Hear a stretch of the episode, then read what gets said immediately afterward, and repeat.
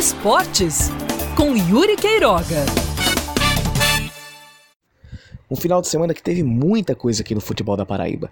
Teve o Botafogo com um comando novo, pelo menos interinamente, Varley à beira do gramado processando mudanças importantes, voltando a jogar com um 4-3-3 e dois atacantes de velocidade que quebram linhas ali nas beiras do campo. O Dico e o Pimentinha começaram jogando ao lado do Lohan e algo que surtiu efeito. Os dois centroavantes marcaram na mesma partida.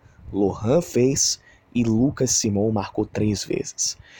Pode ter sido um sangue novo, aquela chacoalhada que o Botafogo precisava, e pode ser somente uma primeira reação. Apenas os próximos jogos vão nos dizer isso.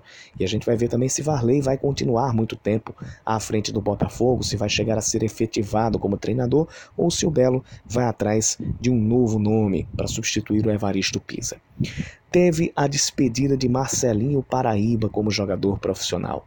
Na vitória por 2 a 1 sobre a per, do, da Perilima sobre o CSP, ele jogou apenas 45 minutos e ao sair de campo chorou. Esteve com familiares ali à beira do gramado. Se o estádio não estava lotado, pelo menos a família esteve presente, acompanhou a esse último momento de Marcelinho Paraíba como jogador profissional. Ele pendura chuteiras aos 44, quase 45 anos de idade, prevendo ainda alguns jogos de despedida, um com a camisa do 13 e outro com a camisa do Sport Recife. Teve o 13 quebrando uma invencibilidade de 5 anos do Souza em confrontos pelo Campeonato Paraibano, jejum esse quebrado com uma vitória por 2 a 1 lá no Presidente Vargas, e teve o Atlético de Cajazeiras empatando e tropeçando em casa com o São Paulo Cristal, que está crescendo no campeonato, empate por 1 a 1 que pode embolar o Grupo A quando o Botafogo cumprir as suas partidas que restam. Pois bem, tudo isso poderia ser o primeiro plano do nosso futebol ou do nosso noticiário esportivo mas vai ficar em segundo plano, porque a grande preocupação na Paraíba, no Nordeste, no Brasil e no mundo é com a escalada do coronavírus. Várias competições já interrompidas. Aqui no Brasil, a gente deve ter, nas próximas horas talvez, uma decisão por parte dos dirigentes e também dos integrantes da Liga do Nordeste se a Copa do Nordeste vai continuar sem público ou se ela vai ser paralisada. A mesma coisa deve acontecer com os campeonatos estaduais. Paraibano ainda deve passar por essa decisão e ainda não se sabe como vão se comportar os outros campeonatos aqui da região. O Mineiro, o Paulista, esses já vão ser suspensos por tempo indeterminado. A CBF já suspendeu competições de sua alçada, à exceção da Copa do Nordeste, que tem essa chancela da CBF, mas que no fim das contas é definida pela Liga do Nordeste.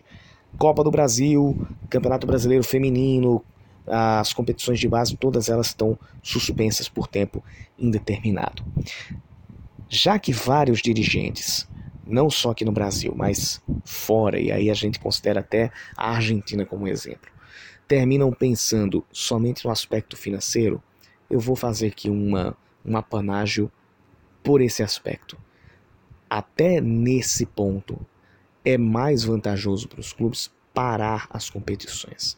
Porque mesmo que ainda tenha que pagar salários aos seus jogadores, aos seus funcionários, mas pior é jogar que é jogar sem torcida, jogar sem a renda de bilheteria. Isso vai trazer muito mais impacto, porque é despesa correndo e receita sem entrar. Você sem os jogos, pelo menos pode poupar os gastos com a logística e se restringir aos pagamentos de salários, aos compromissos trabalhistas. Mas essa discussão não deveria nem existir se apenas o aspecto humano fosse considerado. Porque se você for considerar somente a integridade de todos os envolvidos nos espetáculos, não há uma outra saída plausível que não a de parar todas as competições.